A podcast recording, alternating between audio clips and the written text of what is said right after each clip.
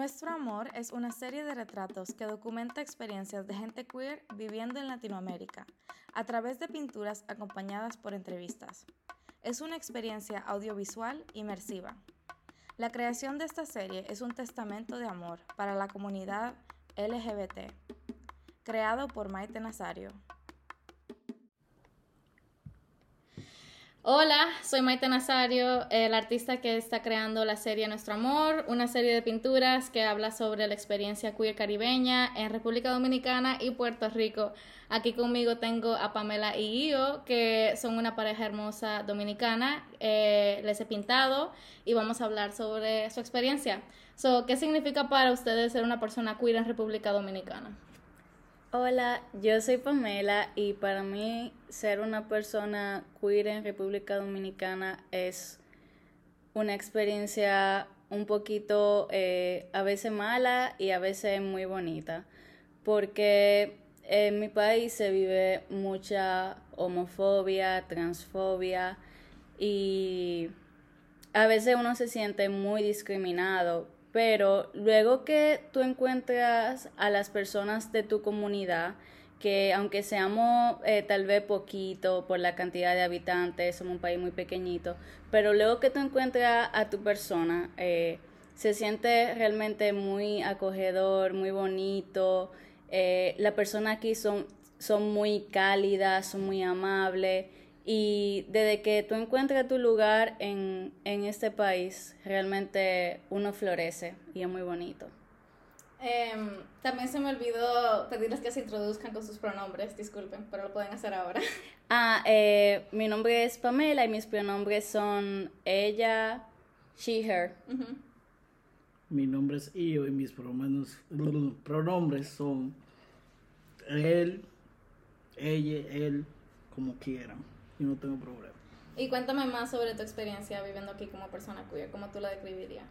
Eh, bueno, en mi, de mi lado no ha sido muy bueno, pero tampoco es muy malo. Como decía Pamela, es como una montaña rusa, cuando tú ya estás de lo más bajo, es lo peor, lo peor, peor, peor, porque aquí sufren mucho de hacer comentarios homofóbicos y transfóbicos, y yo como persona trans, a veces me siento muy nervioso, pero cuando ya tú estás en la cima de la montaña, tú con tus amigues y todo lo demás, a ti no te importa lo que nadie te venga a decir, porque tú sabes que ellos van a, ti, van a, ir para estar ahí, a, estar ahí para ti. 100%. Entonces, nada, es... Qué importante la comunidad. Exacto. Sí. Em, ¿Cómo llegaste a descubrir cuál es tu identidad? Bueno. bueno. bueno. Eh, eh, realmente como que uno sabe, desde, yo siento que para mí fue desde que yo estaba pequeña, que habían como que cierta cosa, tal vez había una compañera como que se veía muy bonita, me gustaba mucho pasar tiempo con ella, se sentía muy atractivo, pero también me gustaban mucho los niños, entonces eh, luego con el tiempo yo me di cuenta que me identifico como una persona eh, cisgénero, bisexual y eh, nada, me ayudó mucho a medida que yo fui creciendo porque yo fui conociendo personas en la universidad. usualmente en el colegio era muy raro ver personas queer porque mi colegio era de monja y eran mm. súper estrictos y yo me acuerdo como que si sospechaban que había una chica gay o un chico gay, eh, era un escándalo, te llamaban a los padres. Entonces, esa parte de mí yo como que la mantuve oculta o tal vez no la dejaba ver a la luz hasta que yo llegué a la universidad, que conocí también personas bisexuales, personas eh, gay, lesbianas. Eh, en la universidad y eso me ayudó mucho. Realmente lo que más me ayudó a darme cuenta de, de quién yo era fueron las personas que me, que me ayudaban. Eh, eh, comunidad? ajá, la comunidad que me decía, mira, pero esto es esto, esto es aquello, cosas que estaban ahí, pero que uno no sabía cuál era el nombre de, me ayudaron. Sí, qué bonito. Y para ti, yo, cuéntame.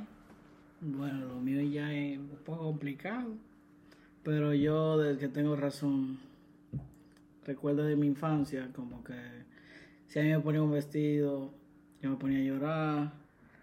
Como que mi, mi hermano me regalaban carros, a mí me regalaban muñecas, a mí eso me molestaba y yo soltaba la muñeca y me iba a jugar con lo de ellos. Siempre me gustaba jugar con mi hermano, yo lo perseguía todo lo que hacía. Yo era su sombra, básicamente. Y yo decía que yo quería ser como él, pero mi mamá lo tomaba de una forma como que, ah, qué linda ella, ella quiere ser como su hermano. Como que no se, no se lo tomaba como que muy en serio, como que ella pensaba que yo le decía como que, cuando yo creo que quiero ser como él porque era una buena persona, pero realmente no. Entonces, cuando yo iba creciendo, eh, como que mis padres como que se estaban dando cuenta que yo era muy marimacho y así como Amo que... esa palabra. Exacto. Muy marimacho, que me gustaba mucho la ropa de hombre y cosas así, como que me imponía mucho, como que me obligaban a usar ropa femenina. Incluso me, lle- me llevaron al psicólogo por eso. Y como que en la escuela yo conocí a Pamela y empezamos una relación así, escondido. Pero cuando se dieron cuenta, incluso me internaron en un psiquiátrico. Y Pamela me iba a visitar. Escondía. Yo iba a visitar yo me O sea, Romeo y Julieta. básicamente. Exactamente. exacto. Nada, en ese tiempo yo me identificaba como una persona cisgénero, con preferencias a las chicas, pero como que era algo más para complacer a los demás y no para complacerme a mí, porque yo había escuchado mucho tiempo que eso estaba mal, que yo no podía ser marimacho, que yo no podía pensar que era un chico. Ujú. Y ah, pasó el tiempo y yo como que decidí dejar de pensar lo demás y enfocarme en mí. Y nada, estamos aquí, ahora yo soy una persona trans, un hombre trans. Y seguimos aquí con Pamela, la de siempre que nunca falta. Y nada, Si quieren contarnos más de su historia de amor, por favor, háganlo. Sí. Eh, bueno, y yo y yo, y yo y yo nos conocimos cuando estábamos en el colegio de monja. Entonces, eh, yo una vez fui a su curso a pedir una tijera prestada. Entonces, y yo sacó, y yo dije, dije, bueno, eh, yo no tengo una tijera, pero yo tengo un bisturí. O sea, ¿quién diablo lleva o un sea, como un bisturí? cúter, como un cúter. Como un cúter, ¿quién diantre lleva un cúter? Entonces a mí me pareció como, eh, como sexy eso.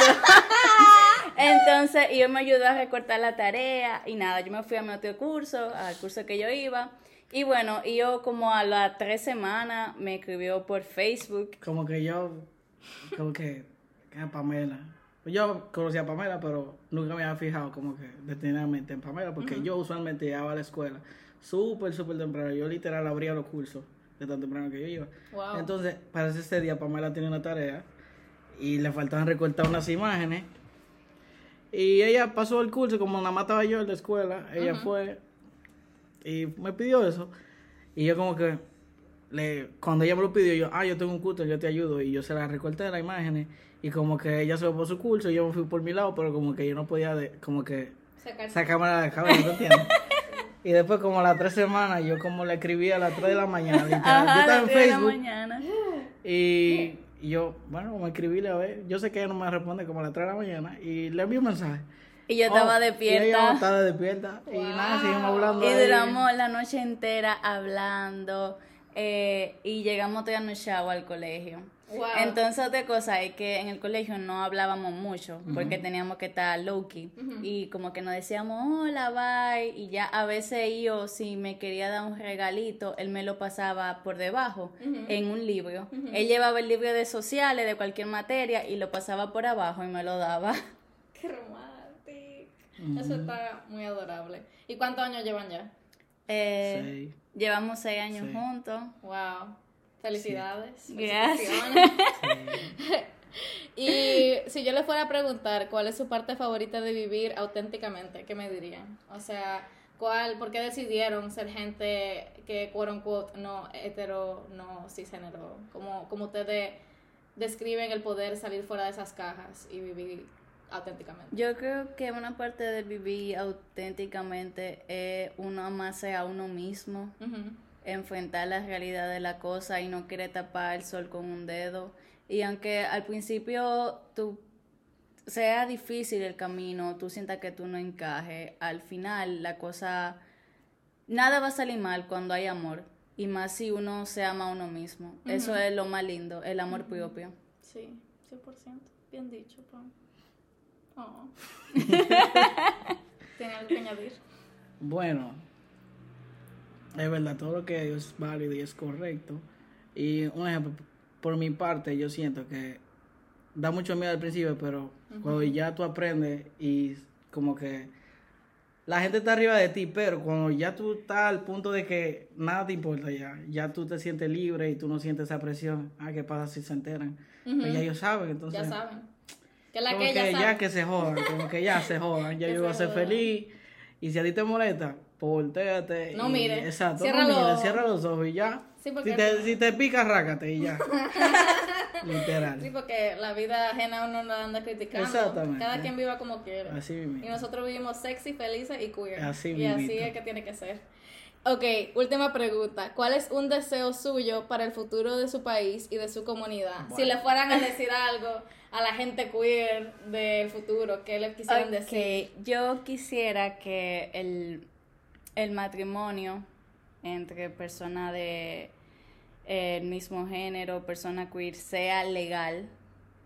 Eh, y también me gustaría, eh, por ejemplo, algo que no pasa mucho a mí ahí, o que a ellos le da mucha ansiedad y a los bancos porque su, su cédula o DNI eh, o ID eh, no te permite cambiar el género y eso a veces trae mucho conflicto porque piensa que uno está estafando o lo que sea. Entonces como que me gustaría que mi país fuese más abierto en cuanto a eso, aunque es difícil porque nosotros somos eh, muy religiosos, realmente eh, es un país católico y desde los tiempos de antes siempre ha sido así y las cosas no han cambiado.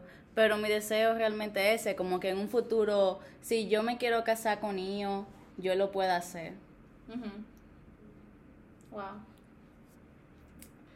Bueno, siguiendo el mismo tema de eh, las personas trans, aquí pasa mucho, mucho percance. Aquí incluso para tú poder cambiarte el nombre, tienes que dar mucho dinero. Mínimo tú tienes que tener como 200 mil pesos. Que son como unos cuatro mil, cinco mil dólares. Solo para el nombre, ni siquiera te cambia el género, nada de eso. Entonces, eso me gustaría que eso se implementara, como que tener nosotros los mismos derechos que una persona cisgénero, porque al final del día todos somos humanos. Pero yo lo veo muy difícil, pero desearía mucho que eso se pudiera implementar. 100%. Puntos muy válidos. Gracias por su tiempo, por estar aquí, por ser gente hermosa y por eh, contarnos de su vida y de su experiencia. Gracias a ti, Maite, por Em, la pintura.